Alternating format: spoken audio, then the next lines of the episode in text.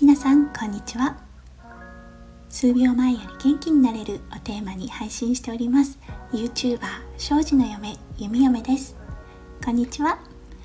初めましての方私のチャンネルに来てくださってありがとうございます。フォロワーの方聞いてくださっている方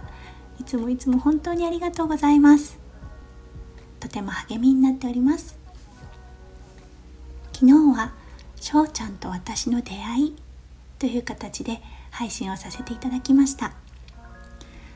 今日はもうちょっと過去に遡って私たちのちょっとした黒歴史というか なかなか知られてないような部分もお話ししたいなと思っています。庄司くんには了承いただいているので決して家庭不安になったりすることはないので安心して聞いてください。それでは始めます。今日のテーマはタイと私たち切っても切れない縁という形でお送りさせていただきます。実は私たちバツイチ同士のカップルなんですよね。私は、えーと、オーストラリアに20代の初めぐらいに留学をしていてそこからあのどうしても日本に帰りたくなくってタイのホテルで5年間勤めさせてもらってたんですね。その時にあの前の旦那さんと出会って結婚したんです。そしてその旦那さんと一緒にオーストラリアに来て私は看護の大学に通うことになりました。この旦那さんとだったんですがかなりのあのドタバタ劇がありまして結構泥沼な状況に陥ってしまったんですよね。うん、結果としてあの誰も傷つくことなく別れることができたんですが私の心の中には結構深い傷ができてしまってそうですね。次の恋愛に進もうと思うのにもすごく時間がかかって庄司君と出会った時もちょっとビクビクおどおどしてたような状態でした。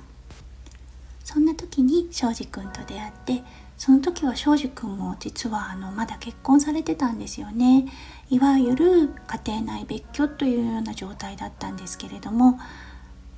前の奥様と一緒にタイのレストランを経営していたのでなかなか別れるというのが難しかったみたいな状況でした。うん、私庄司君と出会った時にまあ、あのお互いの過去などを話した時にですねタイの話題が出てきてあまたタイかと思ったんですよね。どうしてタイとのなんだろう縁が切っても切れないんだろうっていうふうに思ってしまってうん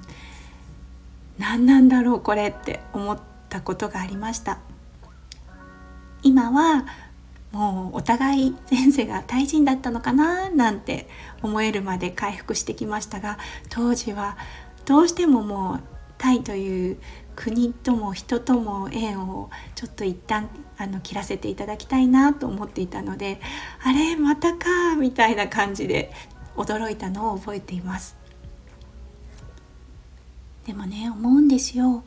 私多分あの旦那様前の旦那様と会うことがなかったら多分庄司君を次の旦那様というか次の彼氏さんという形で選ぶことはなかったと思うんですね。うん、やっぱりあの人生においてもちろん辛い経験ってあると思うんですけれどもそれは決して無駄なことではなかったと思うしやはり私をあのどちらかというと子供だった私を大きく成長させてくれたあの人なんだなと今今となっては思えるようになってきましたなのでねあの私人生でやっぱりちょっと辛いこととかがあった時に必ず自分の力になってくれるんだろうなって思って、うん、あの苦難を乗り越えるようにしています。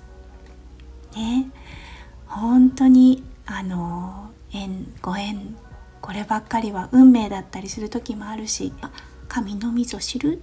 の時もあるのかもしれないですね。でも今は庄司くんという人生最愛のパートナーに巡り合うことができて